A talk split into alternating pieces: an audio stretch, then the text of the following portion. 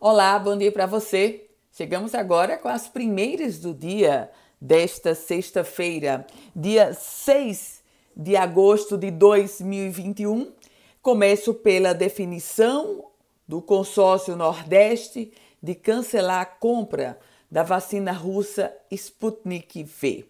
37 milhões de doses seriam adquiridas especificamente para o Rio Grande do Norte, seriam 70 mil doses para chegar no mês de julho, julho já encerrou, e 300 mil doses no total.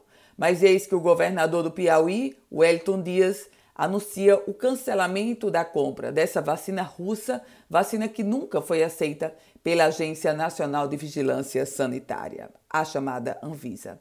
E depois de toda a repercussão negativa, a Caerne anunciou o cancelamento da solicitação para o reajuste de 71% para a tarifa de água e esgoto. Diretor-presidente da companhia, Roberto Sérgio Linhares, tentou justificar que o estudo técnico, ainda lá em 2019, tratava-se de um dos cenários que seria o reajuste de 71%, que essa, era esse o pleiteado pela CAERN. Voltando a falar sobre vacinação, Natal avança na faixa etária. Partir de hoje, sexta-feira, o público 27 anos, 27 anos mais sem comorbidade vai estar recebendo a vacina e continua a aplicação da D2. Atenção, você que se vacinou com Oxford até 14 de maio, a segunda dose está liberada e no caso da Pfizer, para quem se vacinou até 21 de maio, a vacina, a D2, também está liberada.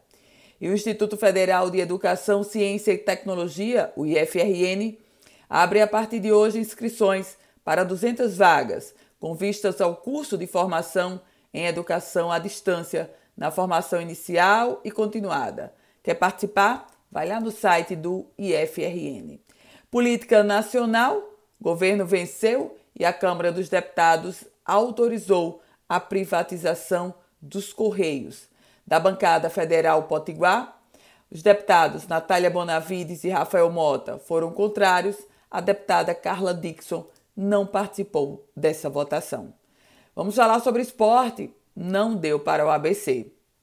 Depois de ter sofrido uma goleada no jogo de ida, no jogo da volta agora, o ABC perdeu de 1 a 0 para o Flamengo, o Flamengo que confirmou a sua classificação na Copa do Brasil.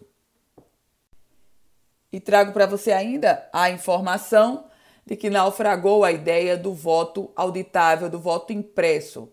A PEC do voto impresso foi derrubada na comissão especial da Câmara dos Deputados. É fim da linha sobre esse assunto lá na Câmara com relação ao projeto original. Eu vou ficando por aqui, lembrando a você que quer receber esse boletim, manda uma mensagem via WhatsApp no 849 8716 8787. Nas primeiras do dia, Ana Ruth Dantas.